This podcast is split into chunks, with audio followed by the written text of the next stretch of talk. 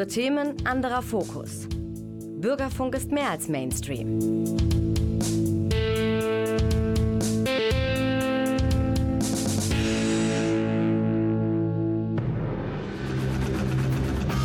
Theater Talk. Das Theater Münster im Gespräch.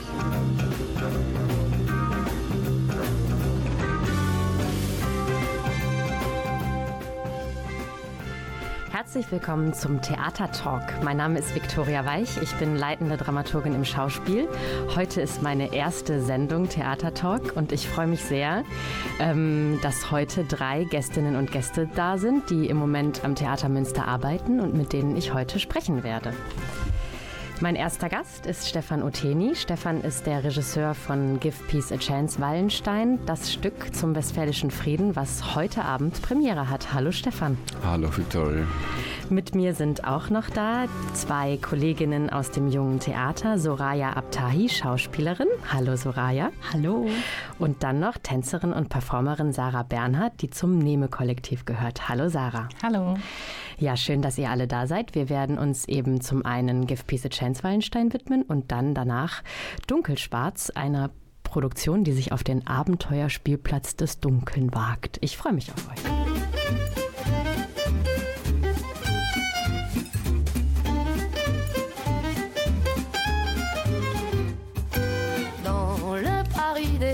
Petits quartiers, oubliez les touristes, les cartes postales et leurs vieux clichés. La tour Eiffel la joue aux yeux des passants. Mais moi je vous emmène à Ménilmontant. Venez prendre un petit verre, êtes mes invités. Dans le Paris des gens ordinaires, on est plus souvent sur boulevard Voltaire qu'aux Champs-Élysées. La tour d'argent Mais y a la goutte d'or rouge dîne en marrant autour de la table de la simplicité. Au marché de Belleville, on entend chanter les accents mélangés. Au bus de Saint-Ouen, l'esprit de Django plane sur les bistrons. À à même, je vais me ressourcer au milieu des parfums de fleurs d'oranger.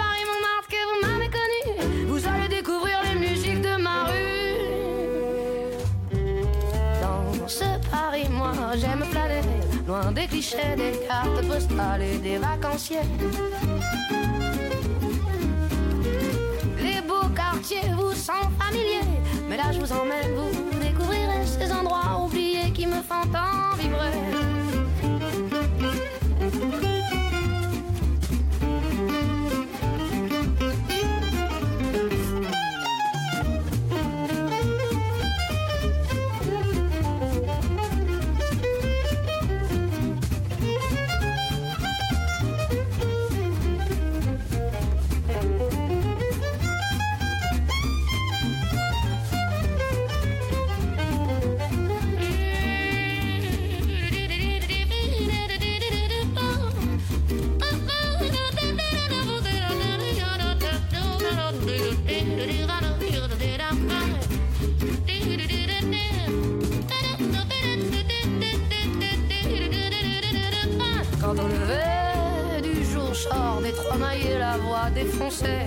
je vais croquer ma femme en colimaçon comme à la maison. Marcher des enfants rouges m'emmène autour du monde. Au métro Robespierre, tous mes potes vagabondes. C'est à Paris Montmartre que vous m'avez connu. Venez donc écouter les musiques de ma rue. Dans ce Paris, j'aime me balader au gré des jardins, des portes cochères et des escaliers.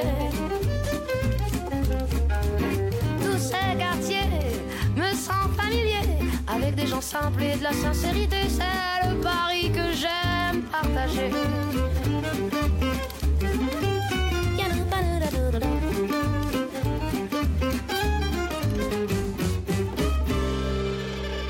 Ah, c'est déchirant. Et si on essayait. Aïe Ah, oh Les mecs euh, Et si on. Arrête si on essayait une version euh, big band avec des, des cuivres, trompettes, saxophones et tout ça, je pense que ça pourrait être vachement bien. Sie hören den Theatertalk von und mit dem Theater Münster. Heute zu Gast unter anderem Stefan Oteni, der Regisseur von Give Peace a Chance Wallenstein.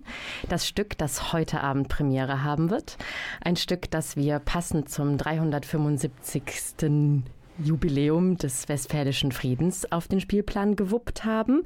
Ähm, was ist das für ein Projekt, lieber Stefan? Ähm, ja, ich habe in, in Münster äh, schon mehrere Stücke gemacht, zu, sage ich mal, allgemeineren Themen, also zur französischen Revolution oder versucht, den rauszukriegen, wie fremden hasserisch oder wie fremden liebhaberisch ist Münster mit Kaufmann von Venedig. Und dann hatte ich die, die, das, die Überraschung, dass auf einmal eine Friedensausstellung von Münster bei mir angerufen hat und mich zu meinem Irak-Projekt befragt hat, wie ich das mit Frieden sehe. Die haben da so Videos eingebaut und da fiel mir zum ersten Mal auf, dass das ja die Stadt des Westfälischen Friedens ist. Das war eine ignorante Lehrstelle bei mir. Und deswegen hat mich das sehr interessiert, dass ihr, dass ihr mich da angefragt habt für dieses Projekt, weil es ist ähm, ja nicht nur einfach Krieg jetzt im Moment, sondern es ist ja auch, wie soll ich das sagen, auch im Machen merkt man ja, man tut sich leichter mit dem Kritisieren von Krieg als wirklich mit dem Finden von Frieden. Das wird sich auch heute Abend in unserem Stück widerspiegeln. Also es wird sehr viel auch um die Brutalität und um die Mechanismen des Krieges gehen. Aber wir wollten eben ähm, wenn ich das so jetzt höre, in Deutschland, wie über den Krieg geredet wird und über diese sogenannte Alternativlosigkeit von Waffenlieferungen und von wir müssen weiter kämpfen und die Krim be be befreien, auch in anderen Kriegen, außereuropäischen Kriegen, gibt es diese scheinbare Logik. Und ich, äh, ich glaube, da sollten wir uns als Theater unbedingt einmischen und nochmal in einen anderen Diskurs gehen, der vielleicht querschlägt oder auch vielleicht mit anderen Mitteln, also mit, mit Irrationalität oder mit über die Gefühle, über Musik und über Widersprüche arbeitet. Also unser Abend wird extrem widersprüchlich sein.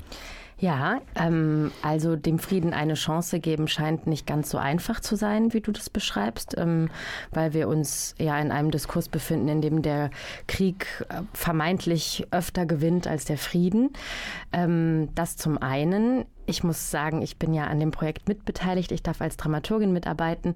Es gibt zum einen eben ganz viele Texte, die sich diesem Diskursraum Krieg und Frieden widmen.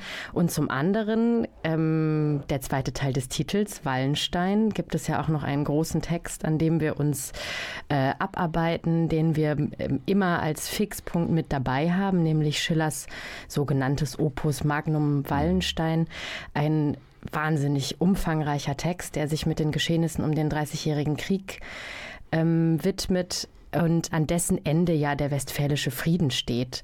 Ähm, dieser Wallenstein, was hat der dir heute zu sagen, was dich so interessiert hat, dass man denkt, man stellt den auf eine Bühne 2023? Ja, also der Wallenstein ist ein interessantes Stück und gleichzeitig wird er nie gespielt, weil er eben auf 200 Reklamseiten das Schicksal von diesem General erzählt, der vor äh, 400 Jahren, äh, 375 Jahren gelebt hat und gescheitert ist und ähm, beim Durchforsten ist man erstmal überwältigt und dann merkt man aber, dass eigentlich die Struktur des Stücks oder die Denke, heute würde man sagen, die Denke einem interessiert. Also die, wie, was, was für ähm, Kriegslogiken tun sich da auf. Der Krieg ernährt den Krieg ist eines der schlimmsten äh, Stichworte. Oder ähm, der Körper erschafft sich aus dem Geist und so, wo man so denkt, ah, bis Hölderlin und dann bis vielleicht ins Ersten Weltkrieg ist es gar nicht so weit.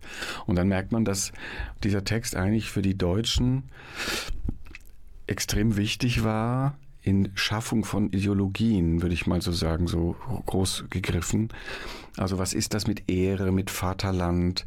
Wir sind da immer so abgetörnt von, von diesen Nazi-Vokabeln, aber in einer mm, runtergedimmten oder auch in einer wahrhaftigeren Form gibt es die alle schon bei Wallenstein. Da verlässt ein junger General seine Liebste, weil er fürs Vaterland sterben muss. Und es gibt nicht die Option, dass er mit ihr einfach aus der Tür geht. So, und da, da, da kamen wir dazu, dass wir einzelne Szenen von Wallenstein über ihre strukturelle Gewalt rausnehmen und vielleicht durch dieses Rausnehmen und dieses Singularisieren von Szenen nicht mehr die Geschichte von Wallenstein erzählen, sondern eher den Fokus auf einzelne Aspekte der Ideologie, die die Wallensteinischen Figuren haben, legen. Ja, ich kann ein bisschen ergänzen, damit sich die Zuhörerinnen und Zuhörer das vorstellen können. Also wir haben eine Bühne ähm, entworfen von Peter Skior, auf der es einen, einen Raum gibt, von dem wir uns wünschen, dass Sie sich davon auch überraschen lassen, der immer wieder auftaucht, in dem dann Wallenstein gespielt wird, ähm, in dem wir klassisch angelegte Figuren haben, die Wallenstein spielen. Unter anderem natürlich ähm, den Feldherrn Wallenstein himself. Ähm, in der Konzeption dieses ganzen Projektes war uns dieser Wallenstein ja immer wieder wichtig, weil wir uns die Frage gestellt haben, was ist ein moderner Kriegsherr heute? Ähm, welche Ideologien füttern diesen und ähm, wie begegnen wir heute einem Kriegsherrn? Vielleicht kannst du was zu dieser Wallenstein-Figur sagen, die mhm. Schiller ja als historische Figur sehr ernst genommen und in sein Stück hineingeschrieben hat, weil Schiller einfach sehr viel wusste und ähm, das historisch sehr gut informiert ist, was er da über Wallenstein schreibt. Ja, der Wallenstein selber, die Figur, ist die Inkarnation von dieser ähm, sehr männlichen ähm, Denke oder Ideologie oder auch einfach Philosophie, wenn man es nicht so negativ sagen will, von ähm, was ist was ist mein Ehrbegriff, warum mache ich Krieg, ähm, was ist Loyalität, wo kann ich meinem Chef illoyal werden, weil er nicht auf den Frieden zuarbeitet. Später merkt man dann aber, er arbeitet selber aus eigentlich egoistischen Gründen auf den Frieden zu, wird zum Verräter. Ähm, das heißt, man, man findet da in Reihenform etwas, was Judith Butler, die wir in unserem Stück auch haben, mit Texten vertreten, den Maskulinismus nennt. Und ich glaube, das ist fast eigentlich der wichtigsten Sätze des ganzen Abends. Unsere geniale Agnes Lamkin fängt ihren Text an, ich würde ja gerne jetzt endlich mal über Gender reden, aber jetzt muss ich wieder über den Krieg reden. Das heißt, wir würden gerne andere Themen bearbeiten in unserem Europa als jetzt wieder Krieg. Jetzt müssen wir es wieder und arbeiten uns an diesem großen Feldherrn ab. Also das heißt, ähm, er wird uns begegnen als der Urtypus, vielleicht Mann oder Urtyp, Urtypus Mensch, der denkt, Krieg ist un, unabgänglich und dann auch sein Ego, seine Familie, seine Liebe opfert, um scheinbar dieses große Ziel zu verfolgen und, und nach allen modernen Regeln oder nach buddhistischen Regeln oder anderen nachhaltigeren Regeln merkt man, dass das in, die, in den Irrweg führt. Aber was wir eben machen ist, wir zeigen nicht Wallenstein in einem modernen Gewand, wir interpretieren ihn nicht neu, er hat nicht Tarnklamotten an, wie man das sonst immer macht, sondern wir zeigen ihn eigentlich in seiner klassischen Gestalt um abzulesen, wo, wie weit sind wir gegangen vom, vom 30-jährigen Krieg bis heute. Also die sind original gewandert und werden dann aber mit modernen Figuren konfrontiert. Es wird mittendrin gefragt, arbeitest du auf den Krieg zu von Erasmus von Rotterdam? Also er wird mit anderen Ideologien und anderen Denkweisen konfrontiert. Ja, und ähm, da kommt dann eben der Diskurs auf diesen, ähm, auf diesen schillerschen Stoff zu. Ähm, und man kann ja schon auch ähm, Wallenstein als jemand interpretieren, wer, also wer wäre Wallenstein heute?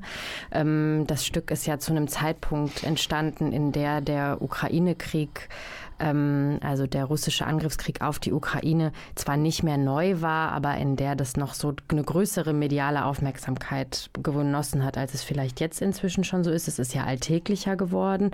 Aber trotzdem, man hat in der Tagesschau Analogien von Wallenstein zu diesem russischen Angriffskrieg gehört.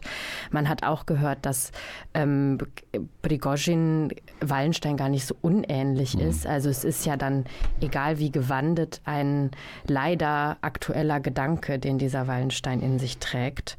Ja, wenn ich das noch ergänzen darf, äh, es gibt auch dazu, das ist gar nicht über, nur über den Promi-Fakt hinaus, dass man denkt, das ist ja wie so ein Prigozhin, das sind ja auch wieder Söldner und so, sondern dass man auch, äh, wir haben einen interessanten Text von Herfried Münkler im, an, in diesem Abend, der eben in mehreren Büchern auch bewiesen hat, dass eigentlich die modernen Kriege wie in Mali und in Zentralafrika oder jetzt eben auch in der Ukraine mit Söldnern wieder mehr zu tun haben ähm, mehr mit dem Dreißigjährigen Krieg zu tun haben, als mit den großen Weltkriegen, die über nationale und Ideologien geführt wurden. Jetzt geht es nur ums Geld machen. Ein Prigozhin ist nicht daran interessiert, Gelände zu erobern, sondern nur Kohle zu machen. Und das ist eine erstaunliche Parallele, die uns alle sehr erschreckt und die wir thematisieren müssen. Ja, ähm, also das, das Söldnertum findet ja bei Schillers Wallenstein ein, eine erste große, ähm, eine erste große Bedeutung, so dass man versteht, versteht, wie Söldnertum eigentlich funktioniert und über was sich Krieger identifizieren, nämlich über, wie du sagst, Geld. Ne? Also mhm. ähm, und dann gab es diesen historischen 30-jährigen Krieg, der dann aber eben mit einem nicht minder anstrengenden und langwährenden Verhandlungsfrieden mhm. eben endete, diesem schönen westfälischen Frieden, den diese Stadt dann feiern darf. Ähm, und dieser verhandelnde Charakter, wie geht der in diesen Abend ein? Also ja, wir haben dann lange überlegt, ob wir wirklich auch eine Szene machen, wo man die Mühen sieht von Verhandlungen. Also es gab dann bis hin zu dieser Idee, dass man einen reitenden Boden filmt, der immer zwischen Münster und Osnabrück hin und her reitet, weil die Parteien nicht miteinander sprechen und in verschiedenen Städten lagern. Also diese Mühe, die, die das wohl gemacht haben muss, das sind natürlich alles filmische Ideen, die haben wir alle wieder gelassen. Der Schimmel wurde wieder abbestellt. Aber wir haben ähm, den Diskurs oder die Schwierigkeit, glaube ich, ersetzt durch ein ähm, wie soll ich sagen, durch die Form des Stückes, dass es wir uns, dass es wir uns schwer machen, dass jemand sagt, ich pflichte dir bei, ich bin ganz bei dir und dann aber das Gegenteil sagt. Und beide haben auf eine Art recht, beide sind sehr intelligente Positionen. Das heißt, wir machen es uns so schwer, dass diese Friedensverhandlungen mehr oder weniger auf der Bühne stattfinden als Positionsverhandlungen weil es untheatralisch ist, eine Friedensverhandlung zu schildern. Also wenn Frau Baerbock mit den G20-Ministern verhandelt, ist das äh, kein Theaterstück. Das ist dann ganz langweilig. Ja, und bei uns gibt es ja nicht nur ähm, Text und also Diskurstexte, eben wie du schon gesagt hast, unter anderem von Judith Butler, Friedrich Hölderlin wird man antreffen, aber auch Martin Luther darf sprechen. ähm, Antje Vollmer ist auch eingeladen, also ähm, illustre Persönlichkeiten der letzten Jahrhunderte aus der politischen, literarischen und geistlichen Sphäre. Ähm, und wir haben Musik. Ähm, ist, es, ist es leichter, mit Musik Frieden zu stiften als mit Worten? es ist unbedingt notwendig. Wir haben zwei Sachen uns versucht zu erlauben, Musik und Humor. Humor fiel uns schwer bei diesem Dings, wobei wir dann eben, wenn Politiker auf einmal Panzerquartett spielen, dann hoffen wir, dass wir über die Politiker lachen und nicht über die Ukraine-Lage. Aber die Musik ist ganz wichtig. Ähm, einmal in der Friedenssehnsucht, also zum Beispiel wir haben Geist, geistige Chöre, verleihe uns Frieden ähm, wo einfach die, das Ensemble vierstimmig äh, in Harmonie im wörtlichen Sinne äh, seiner Friedenshoffnung Ausdruck gibt. Wir haben die kommerzielle Version von Ein bisschen Frieden, aber wir haben auch die große traurige Hymne eines Boris Jean, Les Deserteurs. Ich, ich werde nicht in Ihren Krieg gehen, lieber Herr Präsident. Ich werde mich auf den Weg machen und desertieren. Und Sie können Ihren Leuten sagen, ich bin nicht bewaffnet, Sie können auf mich schießen. Das war eine äh, ein sehr trauriges Lied, für das er in den 50ern verklagt wurde. Also auch Klage in der Musik ist drin. Ja, also ein insgesamt sehr, also ein multiperspektivisch aufgezogener Abend, das, und das findet sich auch in den Materialitäten wieder. Mhm. Ähm, das besprechen wir gleich noch weiter. Vorher hören wir ein bisschen Musik. Bis gleich. Yes.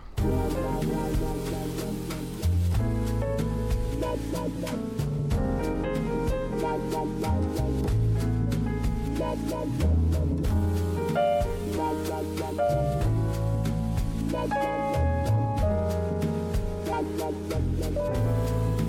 big man arrives. Disco dancers greet him. Plainclothes cops greet him.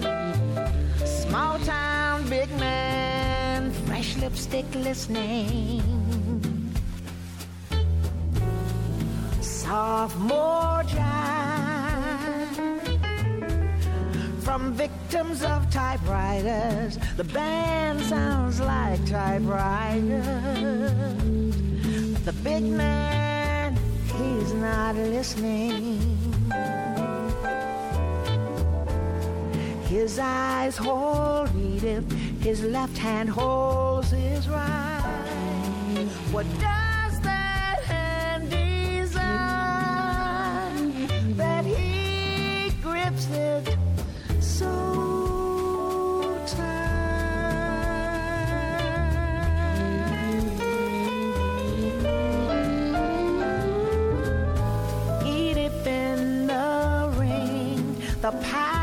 over girls are conferring. And The man with a diamond ring is purring. All claws for now withdrawn. One by one they bring his renegade stories to her, his crimes and his glories to her. In challenge they look on. Women he has taken grow old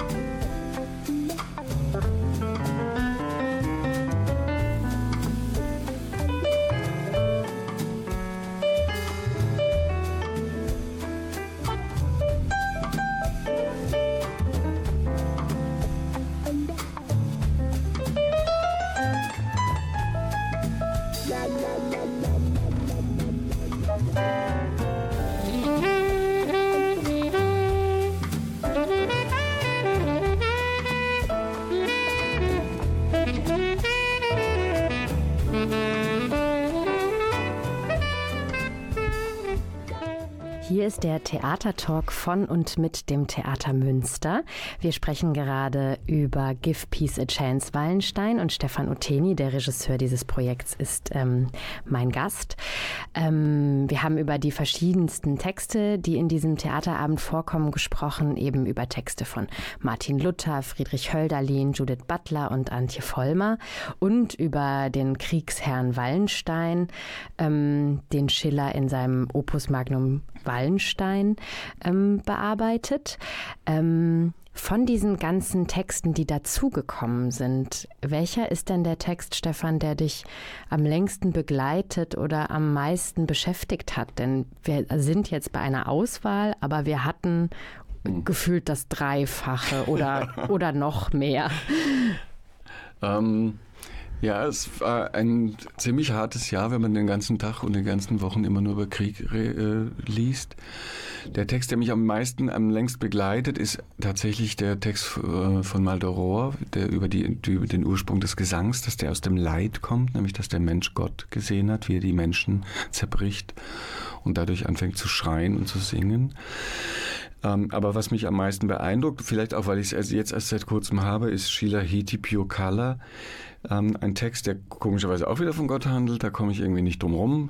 Aber äh, Sheila Hiti erfindet am Anfang ihres Buchs die Fantasie, könnte es sein, dass wir diese Welt nur der erste Entwurf sind und dass Gott gerade in dem Moment ist, wo er wie so ein Künstler von der Staffelei zurücktritt und sich das Bild so anguckt, was er geschaffen hat und denkt, ah, ich habe so viele Fehler gemacht, ich muss es nochmal ganz neu machen. Und da sind wir. Und wir wissen nicht, wie lange er von der Staffelei zurücktritt oder was dann passiert, wenn er wieder die Staffelei neu bemalt. Der Moment scheint ewig zu dauern und bis dahin hassen wir uns, polieren unsere, unsere Narrative, zeigen uns gegenseitig unsere Entwürfe und versuchen, unser Leben besser zu machen. Aber eigentlich werden, wissen wir, dass Gott uns nicht mag und uns falsch geschaffen hat mit unserem Hass und unserer Naturzerstörung. Und die Lösung wäre aber ja dann trotzdem nochmal neu anzufangen, oder? Also wie können wir denn aus diesem ersten Entwurf in einen neuen hinaus, der dann vielleicht ein besserer ist?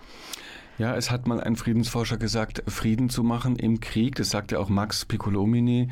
Der, wenn, der, wenn, der Krieg, wenn der Frieden nicht im Krieg schon anfängt, während der Krieg noch läuft. Der Friedensforscher hat gesagt, Frieden zu schaffen in einem Krieg ist wie in einem laufenden äh, Rennauto äh, den Motor zu reparieren. Man muss, man darf es nicht anhalten, beziehungsweise man kriegt es nicht angehalten. Man, man wird keine zweite Chance kriegen. Man kann nicht sagen, alles auf Null und jetzt vertragt euch oder so, sondern man muss in diesem Krieg, in diesem Schrecklichkeit Möglichkeiten versuchen, das ganze System umzukrempeln und klein anzufangen. Das klingt schon nach langer Zeit. Also insofern sind diese fünf Jahre westfälischer Frieden vielleicht ganz realistisch, dass man so lange braucht. Ich weiß nicht, wie spätere Zeiten über diesen Krieg jetzt reden werden und wie lange es braucht, bis Russland endlich sich mit der Ukraine an einen Tisch setzt. Ja. Ähm, so macht dieser Abend eben eine große Klammer auch in der Zeit, also vom 30-jährigen Krieg bis heute und ist auch sehr geprägt ja von den Spielerinnen und Spielern, die auf der Bühne sind und auch von dir als Theatermacher.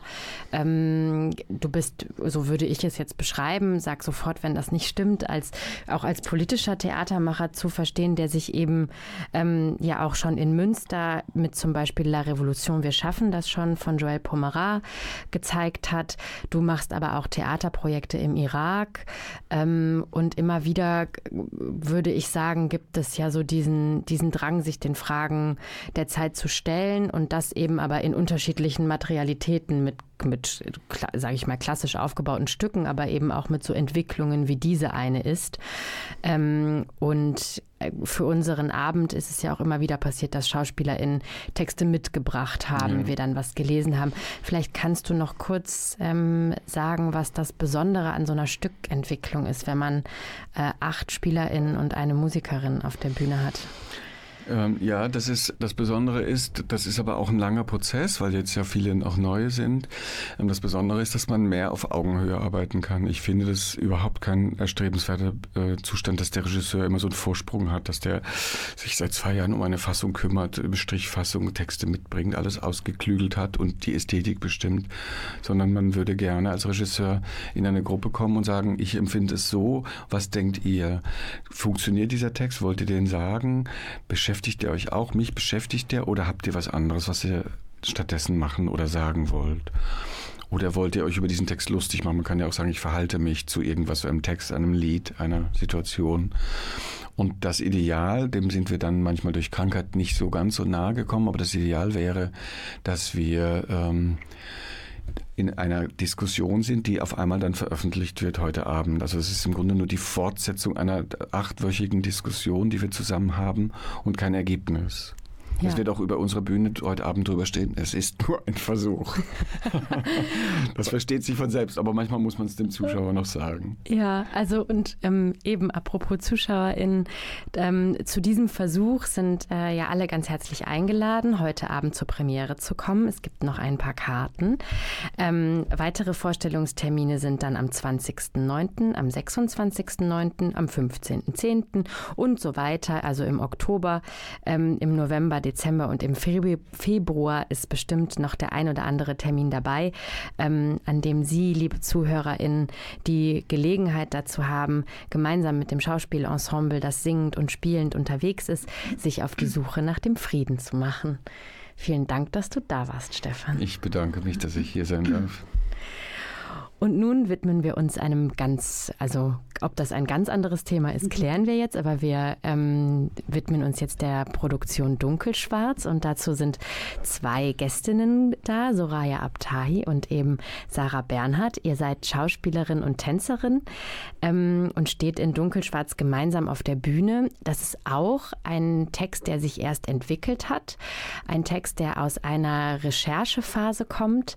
Ähm, kannst du, liebe Soraya, Soraya mir und uns allen erklären, wie diese Recherche passiert ist und was ihr da herausgefunden habt und mit wem. Ja, wie du schon äh, gesagt hast, der Text ist auch erst entstanden mit ähm, ja, ganz, ganz verschiedenen Menschen. Wir ähm, haben eine Autorin, die den Text im Sommer verfasst hat, aber bevor sie sich damit ähm, auseinandergesetzt hat oder bevor sie ähm, den niedergeschrieben hat, haben wir ähm, drei Wochen zusammengearbeitet. Und zwar indem wir erstmal eine Woche als Team uns gefunden haben und dann zusammengearbeitet haben, ähm, genau, und selber recherchiert haben, was ist Dunkelheit für uns überhaupt und haben in dieser Woche auch so, eine, so einen kleinen Workshop erarbeitet, mit dem wir dann in verschiedenen Grundschulen waren, in Münster und im Umland und haben da immer drei Tage in einer Grundschule verbracht und haben ja, mit den, mit den Kindern verschiedene Übungen gemacht und sind eingetaucht in diese Welt der Dunkelheit, die im ersten Moment für uns als Gruppe irgendwie, wo man so denkt, ja, ist ja irgendwie auch sehr negativ behaftet, das Dunkle. Und wir dann sehr schnell entdeckt haben, was da auch so richtig Schönes drin stecken kann. Und ähm, Genau, das war sehr besonders auch für unsere Arbeit, dass wir ähm, quasi mit unserer Zielgruppe zusammenarbeiten konnten und ja, da ganz viel rausgenommen haben, ähm, ganz viele Notizen und ähm, damit hat dann die Autorin gearbeitet. Und ja. Und ähm, wir, das heißt alle Spielerinnen und Tänzerinnen und Regie-Team, oder? Genau, genau. Wir sind vier Tänzerinnen und zwei Schauspielerinnen. Wir stehen auf der Bühne. Dann haben wir einen Musiker dabei, ähm, Regie, Regieassistenz, Dramaturgie, da kommen einige zusammen. Theaterpädagogik, wir sind äh, einige.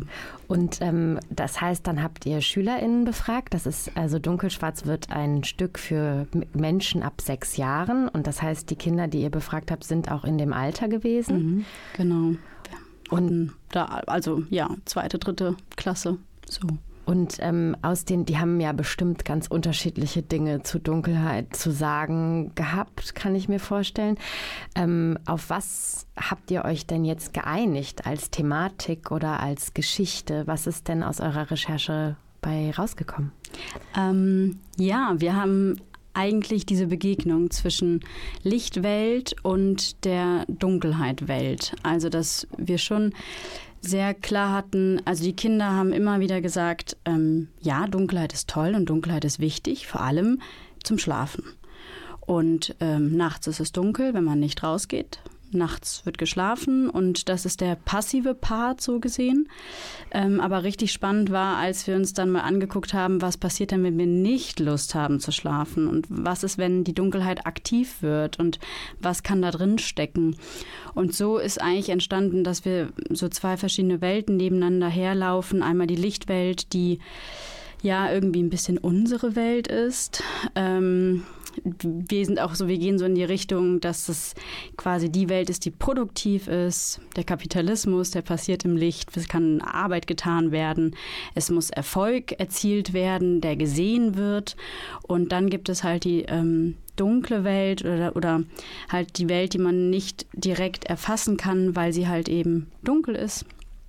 Und diese Welt kann aber sehr viel Geheimnis haben. Und da passieren vielleicht Dinge, die ähm, ja nicht mit Regeln behaftet sind und ähm, ja, wo man einfach vielleicht auch mal so sein kann, wie man in der Lichtwelt nicht sein kann.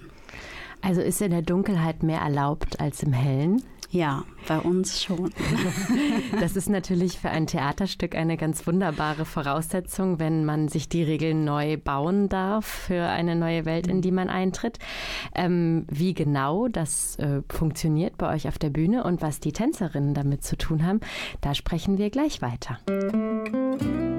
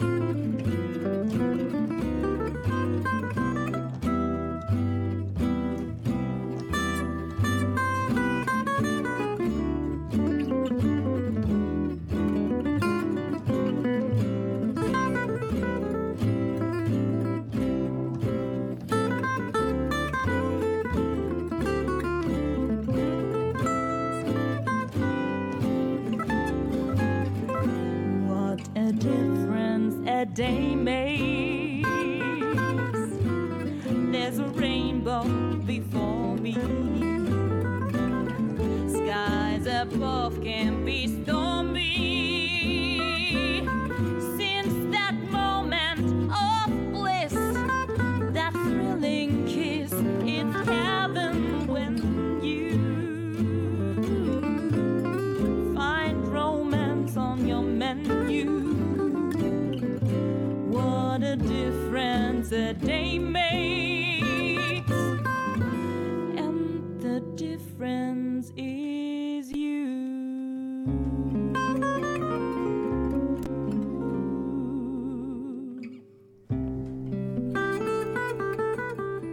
Ist der Theatertalk von und mit dem Theater Münster. Wir sprechen gerade über die Produktion Dunkelschwarz vom Jungen Theater, die am 23.09. Premiere haben wird.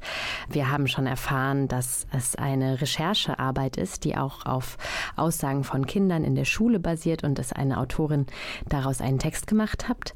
Und bei euch in der Dunkelheit erstmal alles möglich ist und ähm, neue Gesetze gelten, wenn ja das, die Dichotomie von hell und dunkel, von gut und böse einmal aufgelöst ist, dann kann man da vielleicht so einiges entdecken und erleben. Es ist eine Produktion, in der Schauspielerinnen und Tänzerinnen auf der Bühne stehen. Sarah, du bist Tänzerin und mit drei Kolleginnen, ihr seid gemeinsam das Mneme-Kollektiv und ähm, ihr tanzt und bewegt euch und performt. Kannst du beschreiben, wie spielst du die Dunkelheit oder was macht ihr auf der Bühne? Ähm, ja, das ist eine gute Frage. Spielen wir die Dunkelheit? Wir haben heute tatsächlich dazu geprobt. In der Recherchephase, über die Soraya gerade äh, erzählt hat, äh, haben wir mit den Kindern ausprobiert, wenn es ein Dunkelheitswesen gäbe, wie würde sich das bewegen und haben diesem Wesen quasi unterschiedliche Charaktere gegeben ähm, und haben irgendwie so recherchiert. Und jetzt ähm, heute äh, haben wir mehr geguckt, wenn wir selbst die Dunkelheit sind und die Dunkelheit verbreitet sich durch den ganzen Raum, wie würde sich das im Körper anfühlen? Ja, also und wir hatten irgendwie heute wie so alles Gefühl in uns ist wie so ein, so ein Ball von Dunkelheit, der sich ausbreiten möchte. Äh, und wie kann, also wie kann der Körper quasi wieder gegenarbeiten, dass, äh, dass diese Dunkelheit sich so verbreitet.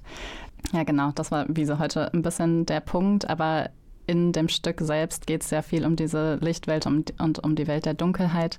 Ähm, und da schauen wir auch viel eher, wie sich die Wesen, die in der Dunkelheit leben und die auf die Lichtwelt treffen, wie, wie bewegen die sich, wie, wie fühlt sich das für die an, in der Lichtwelt, äh, in der Lichtwelt äh, zu sein und plötzlich irgendwie eine ganz neue Welt zu entdecken und wie bewegt man sich, wenn man, wenn man in einer neuen Welt ankommt. Und ähm, wie bewegt man sich, wenn man in einer neuen Welt ankommt? ähm, das ist tatsächlich äh, sehr unterschiedlich, je nachdem, was für ein Wesen man so ist. Manche Wesen genießen das äh, äh sehr, in dieser neuen Welt anzukommen und äh, äh, haben ganz viele verrückte Ideen, was sie mit diesem Theaterraum anstellen können. Manche Wesen sind eingeschüchtert, manche, ähm, ja, es ist so unterschiedlich per pro Wesen ähm, dann ist das ja auch eine ähm, ja, philosophische Reise, in der man auch den Gefühlen, die mit Dunkelheit einhergehen, auf den Grund gehen kann. Also ähm, Soraya hatte eben gesagt, es ist eben nicht nur Angst, die man vielleicht im Dunkeln empfindet, vielleicht ist es ja auch Neugier oder Spannung oder Entdeckungslust oder was auch immer da vielleicht in so einem ja noch nicht, ähm, noch nicht definierten Raum irgendwie auf einen zukommt. Der Raum auf der Bühne, ähm, was, was sehe ich denn, wenn ich auf die Bühne gucke, Soraya? Mhm. Oder spielt ja alles im Dunkeln? Nein, das äh, wäre dann vielleicht äh, zu langweilig im Endeffekt. Ähm, natürlich wird die Dunkelheit auch ihren Platz finden ähm, auf, auf der hellen Bühne, auf der sonst hellen Bühne. Ähm, ja, unser Bühnenraum ist eigentlich, also wenn ich drauf gucke, dann würde ich das als Spielplatz bezeichnen.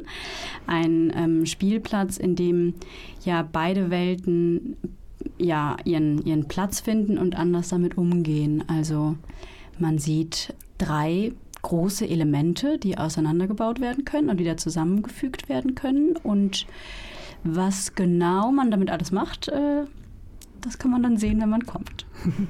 Und ähm, ich habe gelesen, dass es auch die Möglichkeit gibt für ähm, die BesucherInnen der Vorstellung, vor der Vorstellung, sich das auch ähm, nicht nur anzugucken, sondern auch da, das zu begehen, oder? Also wie funktioniert das? Darf ich dann auch mitmachen?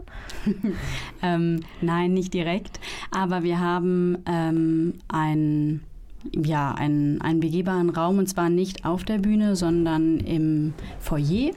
Und da gibt es ähm, die Spinde, in dem man sonst seine Jacke reinhängt. Und da sind einige Spinde ähm, ja, neu geformt und ähm, es ist quasi eine Installation, die man sich angucken kann, die man, glaube ich, auch anfassen kann. Aber ich bin mir gerade nicht ganz sicher. ich, ich äh, glaube, das wird ganz aktuell gerade, äh, findet das Blog-Seminar statt, wo die Spinter entwickelt genau, werden. Genau, das ist nämlich auch sehr besonders nochmal, dass wir quasi das, genau, wir sind fürs Theaterstück und dann die Installation ist nochmal auch von, von anderen, von außen. Also da wird das Team dann schnell sehr viel größer. Genau, aber das, ähm, das heißt, es lohnt sich vor unserer Vorstellung halt viel früher zu kommen und ähm, sich das auch noch anzuschauen oder danach. Genau. Ähm, Stichwort großes Team, also es gibt da dann noch eine Installation, es gibt ja auch noch Musik, über die Sarah eben gesprochen hat. Ähm, ähm, was ist das für Musik, die ich da höre? Oh, das ist ähm, auch sehr unterschiedlich, ähm, je nachdem, ob wir uns in der Lichtwelt oder in der Dunkelwelt befinden. In der Lichtwelt ähm, hört man viele Beats und äh, klare, klare Linien, klare Strukturen und Rhythmen. Ähm, und in der Dunkelwelt sind das, ist es eher was Atmosphärischeres ähm, äh, und Klänge, die man vielleicht wiedererkennt, vielleicht auch nicht, ähm, die, eher, die eher eine Atmosphäre schaffen, in der sich diese Wesen dann ähm, ihren Weg in die neue Welt suchen können. Also ich stelle mir das insgesamt sehr ähm, als wenn ich da als Zuschauerin säße, sehr als eine sehr sinnliche Erfahrung auch vor, eben weil, glaube ich, so Dunkelheit unterstützt von Musik. Also es ist ja ganz, man ist, glaube ich, ganz schnell bei sich und seinen Gefühlen. Und ich kann mir das sehr gut vorstellen, dass da eben sich ganz viel, ganz viel öffnet und ganz viel passiert und sich auch ja die Wahrnehmung von Dunkelheit vielleicht verändert. Also was habt ihr ähm, denn über Dunkelheit und euch in der Dunkelheit gelernt während der Probenzeit? Hm, das ist eine richtig schöne Frage. Ähm, ich habe die Dunkelheit lieben gelernt. Also ich war auch eher so drauf, dass ich ähm, eher mit Angst äh, oder mit Furcht ähm, an die Dunkelheit denke und dass ich jetzt aber während den Proben auch merke, ich mag den dunklen Teil viel, viel lieber. Da kann ich als Schauspielerin so viel experimentieren. Ich habe keine Grenzen und das mag ich sehr. Und ähm, manchmal ist es auch schwierig, weil man eben so einen großen Freiraum hat, da künstlerisch sich festzulegen sodass wir manchmal auch raustreten und ich durfte gestern so ein bisschen zugucken und habe dann auch gemerkt, okay, ähm, ich selber, wie du eben gesagt hast, kann so ganz schnell an manchen Sachen voll andocken und, und da wird was bei mir halt irgendwie losgelöst und das ist irgendwie ganz schön. Also es ist echt einfach, glaube ich, eine Reise in wie so eine lange Rutsche und man kann einfach erleben. Und für dich, Sarah, hat sich auch was verändert, wie du jetzt in die Dunkelheit guckst, wenn du nachts nach der Probe nach Hause radelst? Also ich hatte tatsächlich das Gefühl, das erste Mal so einen anderen Blick auf die Dunkelheit zu bekommen äh, bei der Recherchephase, weil das wirklich super interessant war, äh, von den Kindern zu hören, was die mit der Dunkelheit verbinden und dass wir eigentlich eher wie erwartet haben, dass die die Dunkelheit noch gruseliger finden, als wir sie schon finden. Ähm, und dann aber zu hören, dass, dass die so eine große Fantasie haben, was für fröhliche äh, Wesen und was für lustige Momente in dieser Dunkelheit passieren können. Das war irgendwie wie schon so, dass man irgendwie anders in diesen Probenprozess, finde ich, äh, eingestiegen ist zu diesem Thema. Und ähm, das Gefühl habe ich auch bei unserem Stück. Und dann weiß ich noch nicht, ob das auch meinen Heimweg verändert. ähm, das muss ich heute nochmal nachfühlen, wenn ja. ich nach der Probe, nach der zweiten nach Hause fahre. Ähm, und jetzt ist das ja, wir hatten eben ähm, zu Give Peace a Chance, Wallenstein ist ja auch schon, dass es eine, ein, in Teilen eine Stückentwicklung ist, in der SchauspielerInnen auch selber Texte mitbringen und ähm, eben mit ihren eigenen Gedanken und sehr als PerformerInnen auf der Bühne präsent sind. Bei Dunkelschwarz trefft ihr ja als Schauspielerin vom Theater Münster das erste Mal mit dem Nehme-Kollektiv zusammen. Was ist das, also noch vielleicht kurz, ist das eine besondere Arbeit, wenn sich so Sparten treffen? Vielleicht kann Soraya das kurz beantworten. ja, ganz, ganz kurz. Also wirklich. Ähm ja, es ist, es ist ganz besonders. Also eben auch, also wie Stefan das auch im ersten Teil äh, schön erklärt hat, ähm, dass man dass es auch eine andere Art der Zusammenarbeit ist, wenn es ein Stück Entwicklung ist und dass wir sehr viel dazu beitragen können, dürfen, müssen. Also da irgendwie ist es äh, mal so, mal so, je nachdem wie die Energie ist, fühlt es sich an. Und ähm, dadurch, dass wir jetzt natürlich auch irgendwie äh, als Schauspielerinnen tänzerisch arbeiten oder ihr Tänzerinnen auch ähm, sprecht, ist das nochmal eine große Herausforderung, die aber, die ich liebe. Das ist äh, schön. Und ich finde, äh, damit kann man vielleicht sagen, dass äh, Give Peace a Chance Wallenstein und auch Dunkelschwarz zwei Produktionen sind, die mit sehr äh, selbstbewussten und eigenständigen Gedanken über die Rampe kommen.